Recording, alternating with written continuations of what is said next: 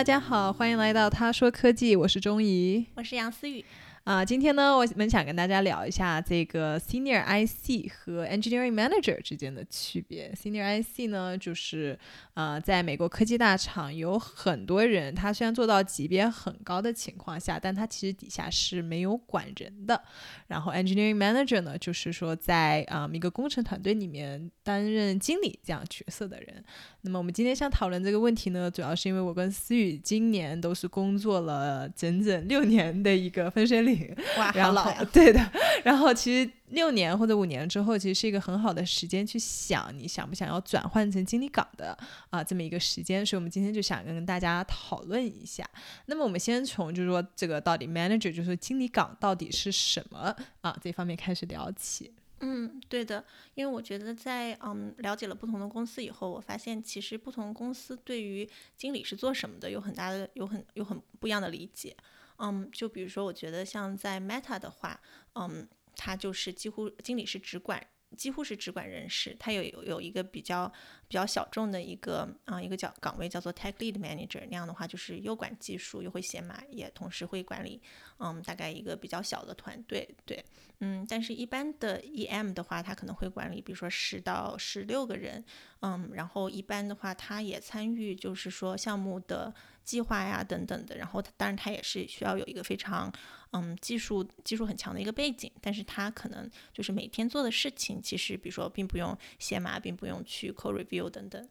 对，然后在 PM 的角度的话，其实 PM 的经理还是一个 PM，所以说他虽然是管底下的人，但其实他的人数其实相对于工程师会少很多。就一般一个 PM manager 可能底下会管四到六个人，然后再往上的话，可能中间就会有嗯就额外的经理加进来了。他的其实的人数并不会特别多的情况下呢，其实对 PM manager 的要求还是跟对 PM 很像的啊，就他其实主要还是要管这一个大的。这一个团队的一个嗯战略方向啊，然后他除了管人之外，也是对这一方面是要负责的。嗯，可能 PM 在我觉得很多公司都是形式还是比较像的，就是不同级别的 PM。嗯，但是比如说像在嗯谷歌或者是微软的话，他们就是在嗯工程方面的这种 EM，其实大多数都是嗯又管技术又管人的，然后他们带的团队也相一般会比较小，就是一般会在。嗯，大概五六个人左右，对对。然后我们还想聊的一点，就是在国内，其实很多人会把自己的经理叫为领导，对。但是呢，其实在我觉得，在美国科技大厂的话，至少领导或者从一个 leadership 的角度、领导能力角度来说，我觉得跟经理还是有一定的区别的。对，我觉得我我在想，就是我们之前想要聊这个。题目的时候，我就一直在想这个问题。就是我后来有一个有一个感想，就是我发现，我觉得 leadership 和 management 其实是不一样的，就是领导力和去管理别人的这个这这两种这两种工作，或者这就这两个概念是不一样的。嗯，就我觉得 leadership 的话，它可以在很多方面体现。就不管你是 IC 还是嗯还是经理，都可以去 lead 别人。嗯，但是的话，就是我觉得。嗯，管理的话是有一点点不同的意思，就它需要，它确实是需要一些比较不一样的技能，我觉得和就是跟人打交道的这种啊经验等等。所以，对我觉得想要区分开这两个，因为我觉得很多人会觉得，除非我当嗯经理，不然的话我会没有办法去嗯有有领导力，在这个组有领导力，但是其实是不是这样的。而且我觉得，在例如说美国很多科技公司的话，它其实对 senior IC 的领导力这方面的要求反而会更大，因为其实你在越往上，你的级别越高，等于说你管的问题会越来越复杂，然后你可能作为一个 senior IC，啊，其实大家是希望你能够对整个组的一个技术方向是有把握的。然后在这种情况下，因为你也不是真正的经理，所以很多时候 senior IC 想要去，呃，就例如说能够对整个。组织有一定的掌握的话，其实还是要靠领导力，而不是靠就是说下发命令。对，没有这种就头衔关系是非常弱的，就头衔一个头衔能给你带来的这种权利是非常弱的。其实我觉得在国内的公司可能还有一个另外一方面，就是因为嗯，国内公司就是我觉得会发展的特别快，然后它就是人员流动也很大，然后在这种环境里边，它的那个组织结构就会更乱，或者是就流动性更大。所以在那个时候，往往我觉得其实领导力是更重要的，就是你要让一伙人都听你的，做一个项目，把这个项目做好做大。嗯，其实是可能没有办法依赖于公司给你的这一套系统，而是要靠自己的这种所谓的 leadership 去影响别人。对。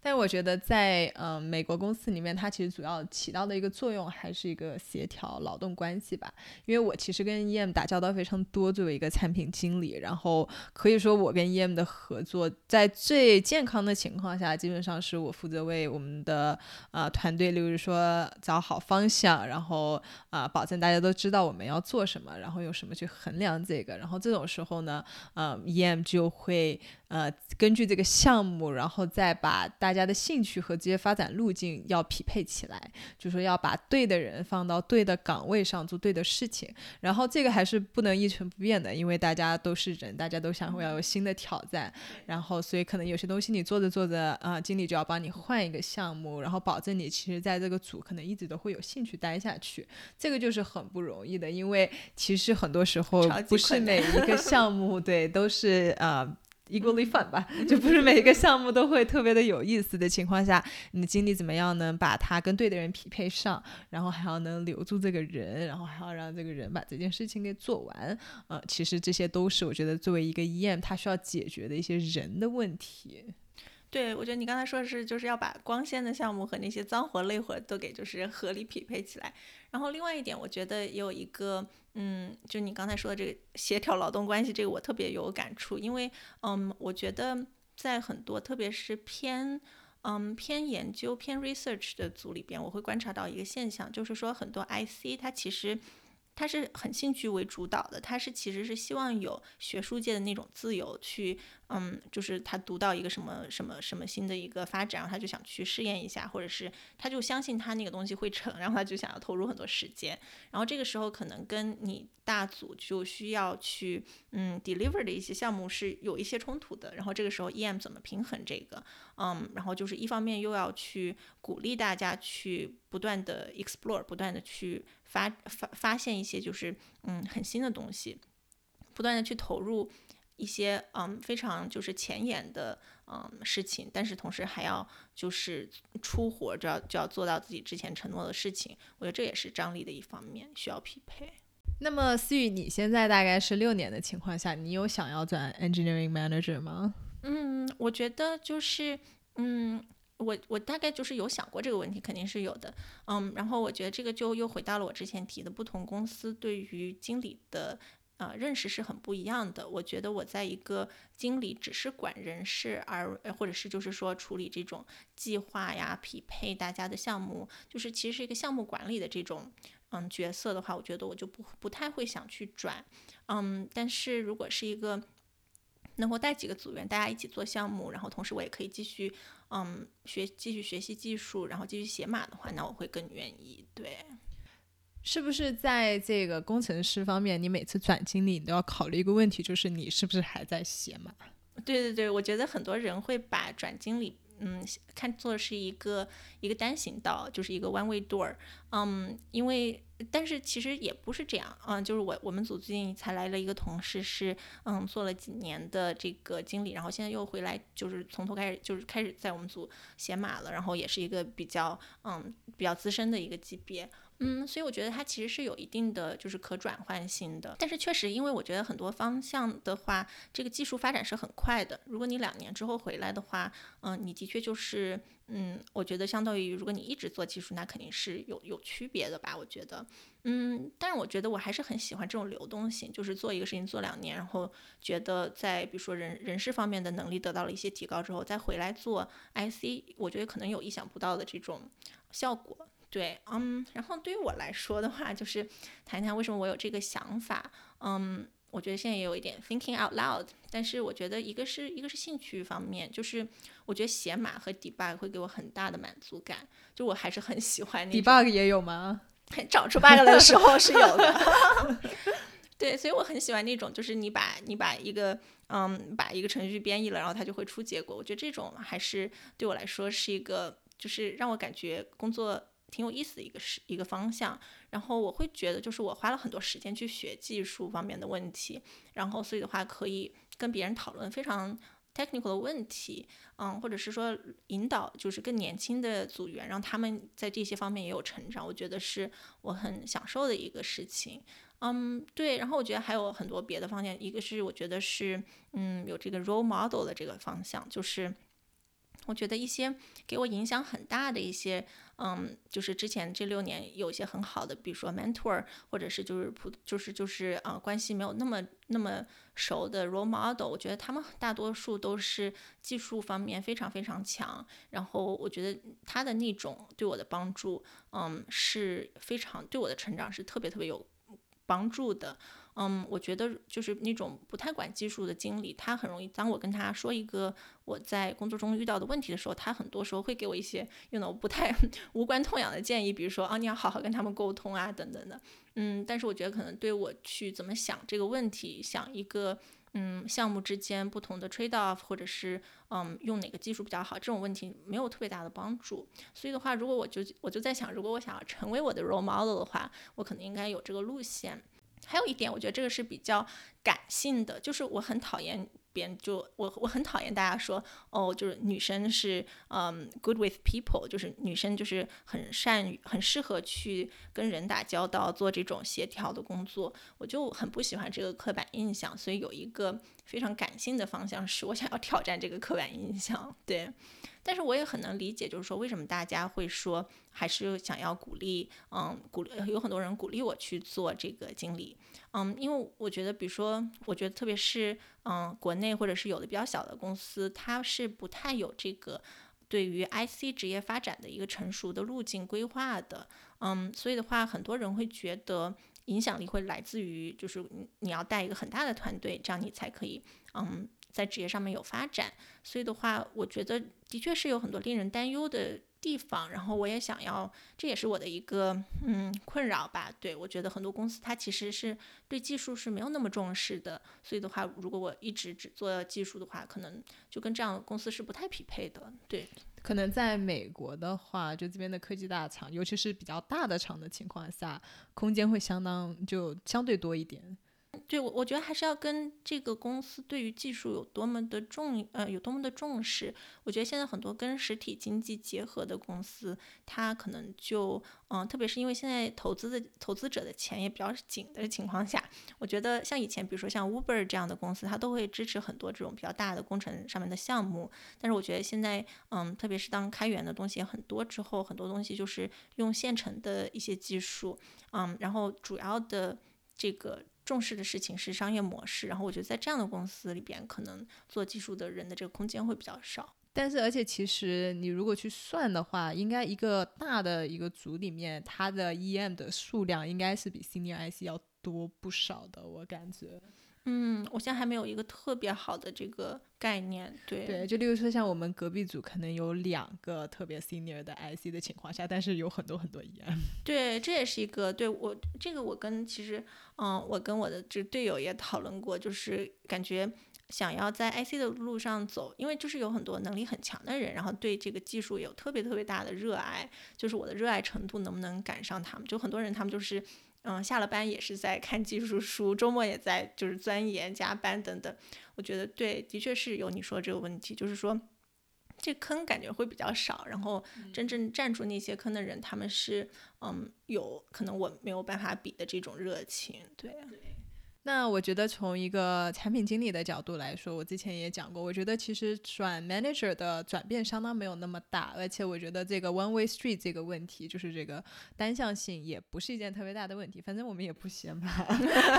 从开始到结束都不闲吧。呃，我觉得从 PM 的话，走一个 manager 的角度，可能主要还是说你在管人的方面会更多侧重，然后你的 scope 会变大很多，就是说你能够啊，对。涉及到的项目会多很多。但其实使你就算 PM 你一直变成 Senior IC 的情况下，你的项目其实也是会变大变多的。然后对你的这个要求其实也是一样的，就是你自己是没有办法去领导每一个项目的。然后你怎么样让组里的人，或者是你的同事，或者是比你级别低的，或者甚至是比你级别高的，你怎么样让他们啊的方向有一定的改变？其实这个是我觉得 Senior IC 跟啊，PM manager 都要做的一个事情，所以我觉得相对改变没有那么大，然后可能这个困扰 也不会有那么多。对，因为我觉得一个 PM manager 他其实就很像一个嗯工程方面的一个 tech lead，因为就是说你和你管理的那些嗯更年轻的 PM 的话。经验更少的 PM 的话，你们做的事情是同样的。他跟你反映一个问题，你会完全清楚他在说什么，嗯，然后给到他非常就是相关的指导。对我觉得这一点跟 Tech Lead 很像，就是说 Tech Lead 也会需要跟他那个项目组里边的人开会，然后协调各种问题。对，所以从我的角度的话，我肯定是想要转 Manager 的，然后可能就是。会这两年会考虑，嗯，但我就有一个问题，就是你有想过，比如说，嗯，当了经理之后，你会有一部分时间需要花在，就是说，嗯，发展你管理的这些人的职业上面，比如说帮他们写，嗯，绩效啊等等的，就是这个肯定会花掉一部分的时间，就你你觉得你会对这个有担忧吗？嗯，我觉得其实还好。对，因为其实你作为一个 senior ICPM，你要写的绩效也很多，就你帮别人写的 feedback 也非常的多。对，所以的话就是你觉得当一个 PM，就是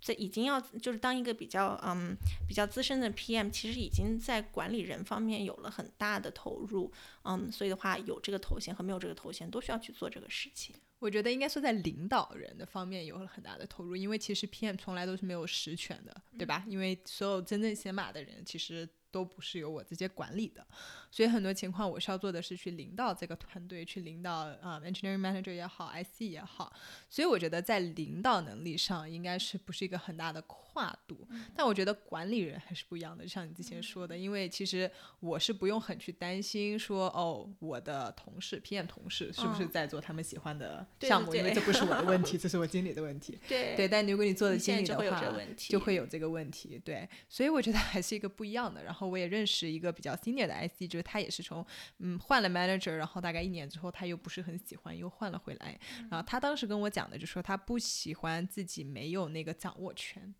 就因为我觉得你当了经理，不管怎么样，权力还是有一定下放。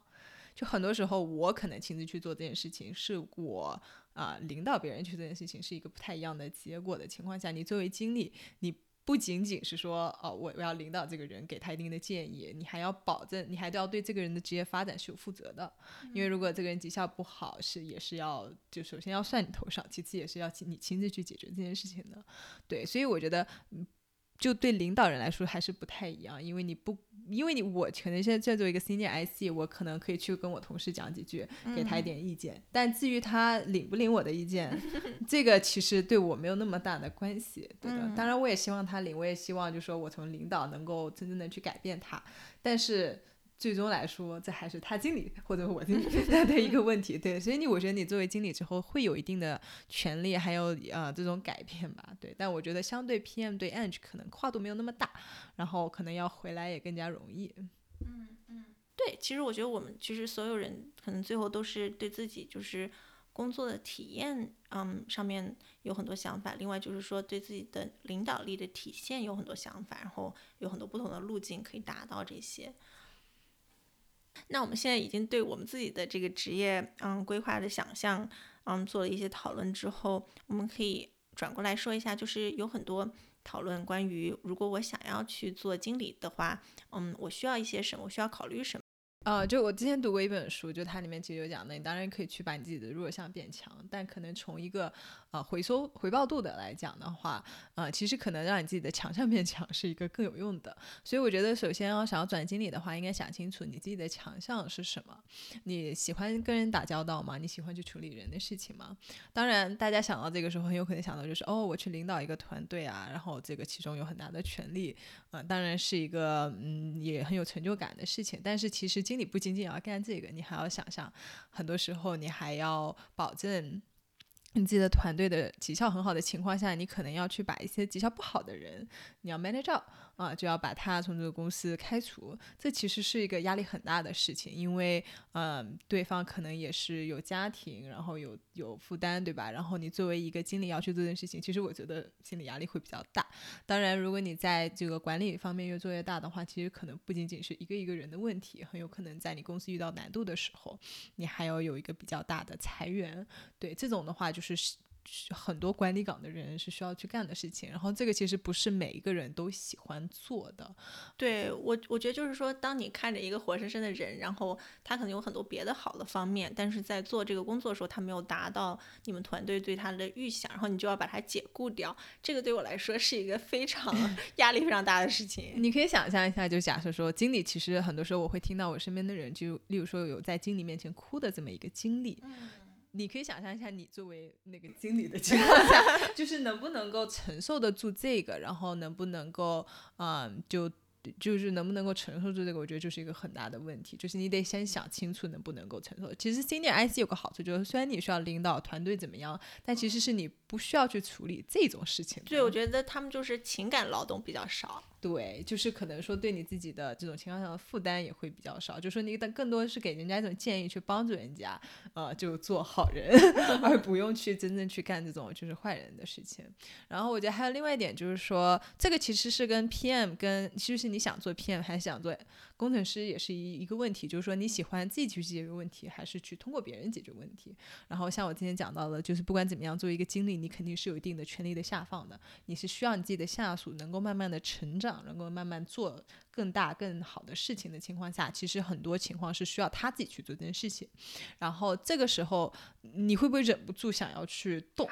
对，这种其实就会变成一般来说最讨厌的 manager，就 micro manager，就是什么事情都要插手，什么事情都要过问的话，其实这种情况下，作为你的下属也是非常累的。然后其实你自己可能也很累，对，所以我觉得不管怎么样，想不想要转经理，应该先想清楚这两件事情。我觉得虽然 senior IC 可能会坑比较少，但是嗯，打工人。主要可能最多还是自己的开心吧。如果你每天去上班就是一个很累的情况的话，可能你作为一个经理啊，也也有可能就是会永远留在这个一线经理的位置。其实也不一定是件特别，不一定比 senior IC 过得更开心。你刚才说的这一点又提醒到我了，就是嗯，我发现可能就是在领导力下面还有一个就是权力和这个具体管理的下放，同时带来的是你对不同想法，就是对这个。嗯，diversity 这个比较多元的想法的容忍程度和接受程度，我觉得我们每个人都是一个锻炼的过程。就是我们年轻的时候可能就觉得我想一定是对的，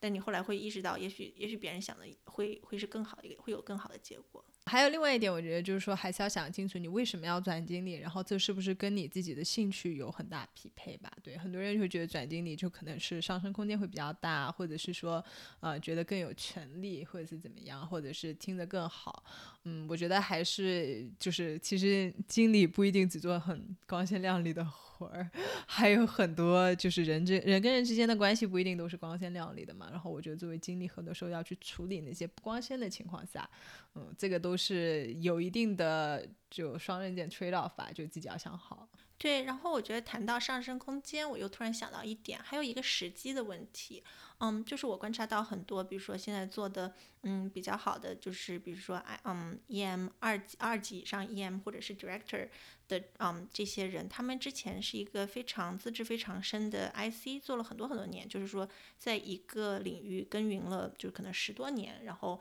后来转去做这种战略上的这种事情。我觉得他对很多事情的想法都是由于他之前这个背景来给予来给予的，所以他可能虽然前面十年没有在做管理的事情，但是他后面可能速度管理的这个。啊，质量会更好，因为它有了之前的这个铺垫。但是很多时候呢，你如果你就是一直在嗯一个职位，就是比如说你一直做 IC 做了很多年，别人可能会不信任你能够去做管理，你可能能够转换到这个角色。我觉得大家会有一些误解，因为大家就会觉得你可能已经嗯墨守成规很多年了，你可能没有办法学习到这些新的技能。所以我觉得都有一点点张力，就是什么时候去。做这个转换。最后，我们想聊一下，就说一个好的经理需要什么东西吧。我觉得我最想喜欢讲的就是同理心，对，因为其实管人就是可能跟就是小孩是一样的，就是他其实是一个独立的个体，然后很多时候你要去理解他，对，然后你怎么样在就是理解他的情况下，能够把他的兴趣、职业发展弄好，然后怎么样能够让他就是接着在这个团队待下去，一直有兴趣，能够出最好的活儿。我觉得这些其实都是。很难的事情，对对，或者我觉得我经常会感觉到，其实有一些很小的事情，很容易做的事情，嗯，很多经理都没有做。就比如说你们组来了一个新人，他跟你第一次。谈话的时候，我我发现很多经理都不会问我我的兴趣是什么，和我我在我在这个我对我职业发展的想象是什么，很多人就完全不会问，他们就会有一定的假设，就是说，比如说假设我就想最快速度的升职，或者是嗯怎么样的，嗯，所以我觉得就是可能还是有一些很简单的事情，你就是要运用你的同理心，就是每个人来的时候，他都想要得到尊重，他想要发光发热的同时，他可能有自己的一些嗯想法，对。嗯，哎，我觉得同理心真是一个非常难的事情，因为我觉得，我感觉很多很多时候我会觉得我的同理心会被耗尽，因为，嗯，就是我我觉得还是有一个张力在里边，就是说，呃，经理的话，他就是他有很他也有很多压力，来自上级的压力，特别是很多时候，我觉得一些高层的人，他可能对于这个时间线的压力很大，就是说这个点必须要 ship 这个产品，嗯，所以的话，我觉得把这些压力。转转移转化成就比较合理的任务分配出去，但同时又不把这个压力给传递到下面的人，或者就是用的就正确的，嗯，就不要太多压力，当然也不能没有压力。所以我觉得就是这个时候会耗掉你的很多同理心，因为你会想这个人他想他的兴趣是什么，但是我现在必须要让他做一个跟他兴趣没有百分百匹配的事情，嗯，这个时候怎么去？做这个决定，我觉得是会耗掉一些同理心的，因为其实你是想要让那个人做他完全想做的事情，但很多时候就不可能。在美国的经理，其实基本上权力就至少在我待过的一些科技大厂的话，他的权力是不绝对的。当然，这个不是每各行各业或者是每个公司都一样，可能有些地方他经理还是一个有比较大的一个绝对权利。对，但是我觉得至少在这边的话，其实他是没有的，所以很有可能你底下的人就会说我不干这个，或者我不按这个干。对，然后他其实作为一个 IC 也是有一定的这种主动权，可以去干这件事情的。然后你作为一个经理的话就更难，因为其实大家对你的要求不是说你自己能写码，而是说你的团队能做出这种事情。然后又在你自己不写码的情况下，需要保证大家既能出活，又能够跟啊公司合起来，然后跟公司的奖励机制也跟大家做的事情是有匹配的，这个团队才能长久。所以我觉得好的，嗯，好的经理对我来说，我在选组的时候看的特，我觉得特别重要的一个事情就是战略，就是我觉得很多时候是这种 strategic laziness，就是说他懒得去想我们组到底要干嘛，我们跟公司的商业模式有没有一个很好的结合，而导致我们去做了很多事情，但其实最后没有什么效果，所以我这个特别担心。嗯，然后我觉得这个其实要花很多时精力去想，就是虽然他想出来之后可能是就一句话，就我们组做这个，它能达成什么效果，但是就是能想出这个来，并且是一个。技术上可行、比较合理的，我觉得是要花很多精力的。而且我觉得经理这种情况下，很多时候还要跟产品经理，甚至会有很多很多人要合作，去讨论出这个主到底要带来什么东西，其实就是一件很难。而且这种时候，大家其实会问你，作为一个技术上的，就其实呢，产品经理有很多天马行空的想法，但这个东西有可能不能实现。然后这个时候，作为一个很好的团队的经理的话，他需要，如果他自己不知道，他需要底下的人能知道，能够给他一个意见，就说这东西能不能做，能不能把。整个团队带向哪个方向，也有可能给带坑里，对吧？这种情况下的话，我觉得经理就是他既要保证，就是说，要不他自己很懂，要不他底下有很懂他能信任的人。开路之前说的一个，我不知道怎么样去，嗯，很好的表达这个事情，所以我我也会尝试一下。就是我觉得，嗯，一个经理他很多时候，嗯，有一个很难的地方是，我发现公司的奖励机制。嗯，和这个和做什么样的事情，做什么样的项目，会真正的对这个产品、对用户、对公司有长期的好处，是有一定冲突的。就是说，所有的 IC 都想说，你看我这个，我这个这半年我又做了一个特别酷的东西，它可以做那种 X Y Z。嗯，但是，然后这个对它是好的，因为它只要能够显示出它是有嗯影响的，它就可以升职等等。但是可能你们公司已经有十个同样的东西，它都可以做 X Y Z，或者是可以做只能做 X 和 Y，嗯，不能做 Z。然后所以我觉得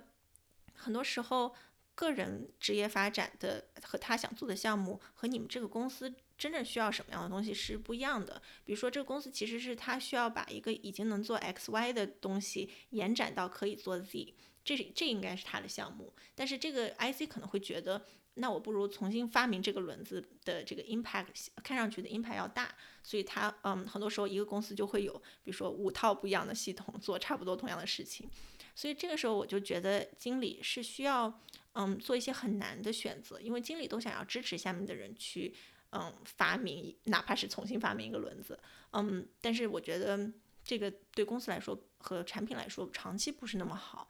对，这也蛮难的。我觉得还是要说，作为一个经理，他要保证公司的奖励机制跟他底下的人跟项目是有一定的合的。然后，如果是有不合的话，他其实要及时把这个反馈讲出来。对，就例如说，我之前很久，嗯，就可能两一两年前呢，做过项目，就是有一些呃 fire 就很着急的东西是需要去做的。然后这个其实当时的 EM 就直接跟我说了，他觉得。就是把这个 fire 解决，对他的底下的人不是一件好事，因为他觉得这个是没有办法给他奖励的。嗯，然后所以他就当时就跟我说，我就觉得我们很难做这件事情。嗯，我觉得这种他作为一个 EM，他能提出来就是一件很好的，因为他其实很帮底下的人着想，而且他当时给了我这么一个反馈，我就知道哦，那我要首先去解决这个奖励机制的问题。所以我当时就去找了他的经理，去讨论了这件事情。我说，你看这件事情很重要，你需要把这个奖励机制给弄好。然后这个其实就是顶上就更高的人可以去解决的。然后对。等到把奖励机制跟你需要做的东西能够契合了之后，就会有人就会有人想做，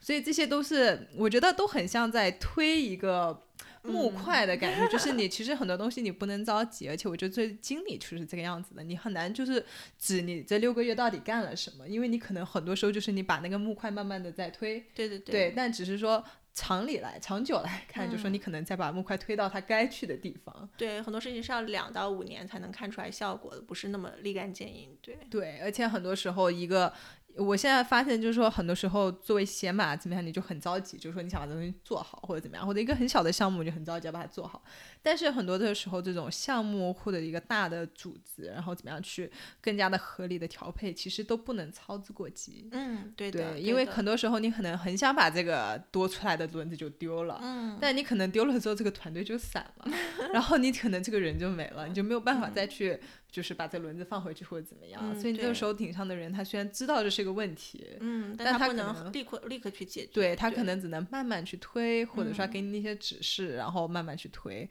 而且很多东西你顶上下来一个指示，因为尤其是像 Meta 或怎么样，这公司可能底下的 IT 是很多自己的想法的，就你可能给出了一定的东西之后，都不一定有绝对的权利，你也没有办法看到你整个组织。能够迅速的移对，我觉得这个可能就是跟我觉得跟军队是个很不一样的，因为军队就没有这么多，对不对？军队就说我就下令你 服从服从，对。但是我觉得公司其实不能这个样子，因为如果你在一个完全服从的情况下，其实当然也有这种公司，但我觉得这个就没有这么多的创造力。对对对对，可能创新方面又会差一些。你刚才说的这个操之过急这个事情，就是突然让我想到，其实经理还有一个极大的职责是营造一个好的文化和氛围。对，然后我觉得这可能是我们的最后的一个，呃，最后要说的一点，就是我觉得就是让每个人都开心。他很多时候，当然你做的项目是一个方面，但是你每天跟大家怎么样，嗯，就是对待对方，然后怎么打交道，怎么一起合作，其实这个给人的感受是很大的。就很多人他离开一个地方，不是因为他没有好的职业发展，而是因为他就恨透了那些人。所以我觉得。就是你怎么能让嗯有一定的凝聚力，然后但是每个人有自己的这个不一样的地方，我觉得嗯这是经理经常需要想的一个地方。我觉得就是嗯，我记得很有意思，就是微软的那个 CEO Satya，他就有说过，就是说嗯他其实不用管就是具体微软要生产什么东西，或者是要嗯怎么样去解决就是技术或者市场难题，因为这些都有他都有他的嗯。那下层的人会去想，但他要想的一个很重要的问题是怎么改变这个公司的文化，他觉得这是他最重要的工作。嗯，我觉得其实对于很多经理来说都是，就文化是他们工作很重要的一部分。其实很多就 CEO 可能最多想这个问题，就像例如说 Facebook 之前的那个 slogan 就是 Move fast，就是动作很快，对吧？就是就什么东西就拼速度。就算这么多年，他其实改了很多个版本，想要让大家不要动得这么快的情况下，其实大家都不记得他到底改了什么，就不记得他在 Move fast 后面到底加了多少个词。其实大家就只会想到一个，就 Move fast。我觉得这个就是说的一个公司。或者一个团队，就是说有些东西它一定一定一旦形成了之后，这文化不是很好改的，是很难改，不是说你改一改墙上的这个海报，对对就可以解决的。然后这种很多时候经理可能就是更多的要以身作则啊，或者怎么样，能够把这东西就不不只是讲上说一说，而是说真的要从改变，例如说奖励机制啊怎么样，然后去把这个新的文化体现出来。嗯，然后很多当然一线经理可能做的更多的就是说顶上有一个这么一个改变，然后他要。就作为最后能够展现的人，或者是他只是营造一些就是很友好的这种工作氛围。对对，没错，是的，特别是在一个有这种远程办公的这种情况下，我觉得这个经理在这方面要操的心会更多。嗯，没错。好的。那么我们今天就聊到这儿了。然后，嗯，可能一两年之后，我转成的经历，我再给大家汇报一下 感觉怎么样，然后想不想要转回来，来一个更新。对，我们再来一个更新。而且可能之后我们也可以请到一些正做经理的一些女性朋友，然后，嗯，能够让大家他们讲一下，就说他们对经理岗的一个看法。嗯，对的。行，那今天就这样子，谢谢大家，谢谢。